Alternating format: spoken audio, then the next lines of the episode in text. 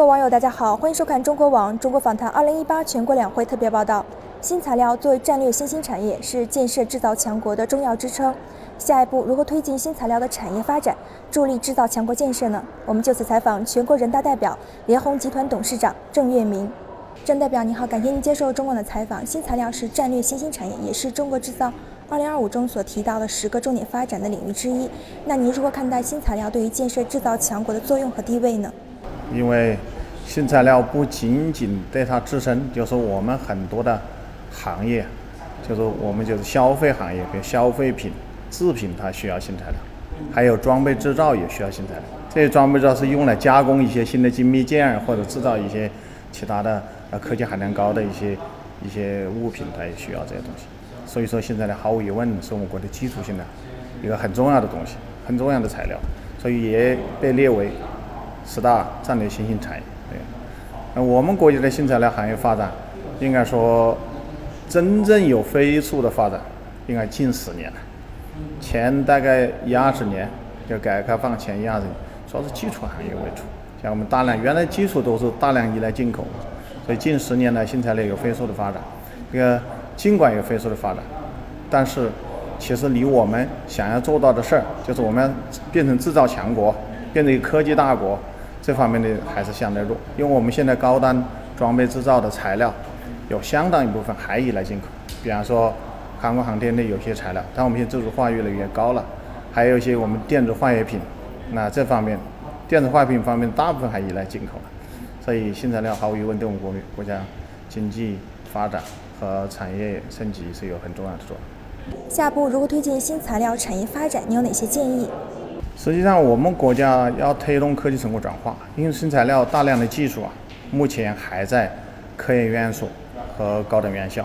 这跟我们国家的这个发展的历史有关，产业发展历史。因为原来是国有为主嘛，这大部分研发的力量都在科研院所和高等院校，这个，所以近十年虽然发展很快，有些大型的企业自主研发能力在不断的提高，但对中小企业而言，你要知道，现在大部分的创新成果是来自于中小企业，只有国家的重大的关键领域的创新才是大企业来牵头在做。所以说，他们要获得科技成果怎么办呢？就需要从高等院校和科研院所里面来获取。这中间就有个脱节的问题，就是需求方和供给方中间怎么把它有效的结合，怎么把它有效的转化，这也是我今年的这个建议之一了。就建议大体两方面嘛。第一，鼓励。以市场为导向，企业为主体，来牵头组建产业联盟，打造转化平台，把供给方与需求方有机衔接在一起。啊，国家出台一政策支持这些转化平台的建设，这个处理好这个一些这个利益分配关系，这个这当是一种模式了。以前大部分这个产业联盟是以技术方来牵头，或者重大的项目是以企业来牵头，现在要把大部分项目变成这样，确实是对我们国家来是一个。科技成果跟产业结合是一个重大的一个课题了，所以我们希望这个能能鼓励这方面做一些尝试的。嗯，这第一，这第二就是各个地方的产业特点呢，它不太一样。我们的国家科技成果也是很多方方面面的，但是现在各个地方因为都是要要么转型，要么创新驱动，这两者对接起来都得抢资源。这个一方面不管我的产业状况怎么样，我都想做表现十大新兴产业。也有的地方就是。本来产业有特点，但是因为个人原因，他抢不到这个资源，所以这里面会出现资源错配，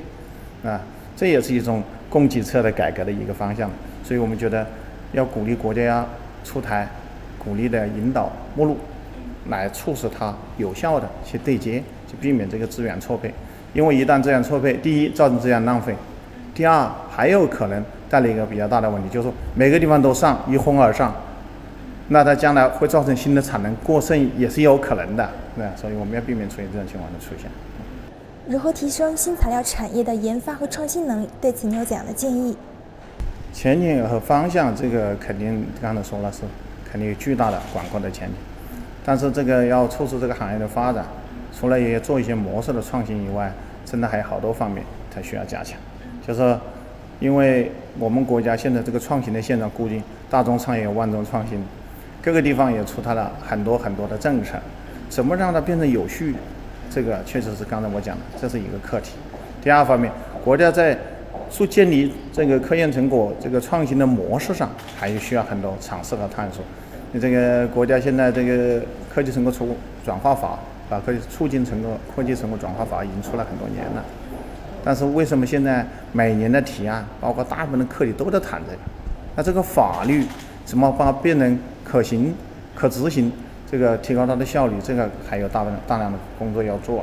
人工智能时代到来，对新材料产业的发展带来怎样的机遇和挑战呢？因为我们行业呢是一个特点，我们做化工新材料，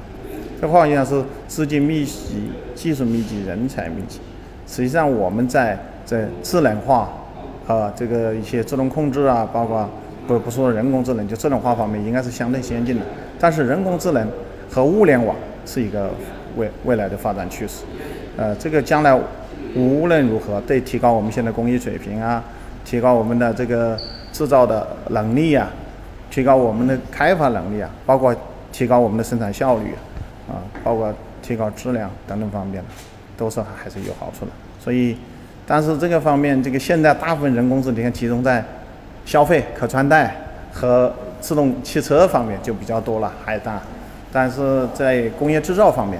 现在有一些尝试，还不是很多。我觉得一定是我们国家未来这个提高我们现在的装备，呃，就是制造水平，提高我们控制能力啊的一个重要方向。谢谢郑代表。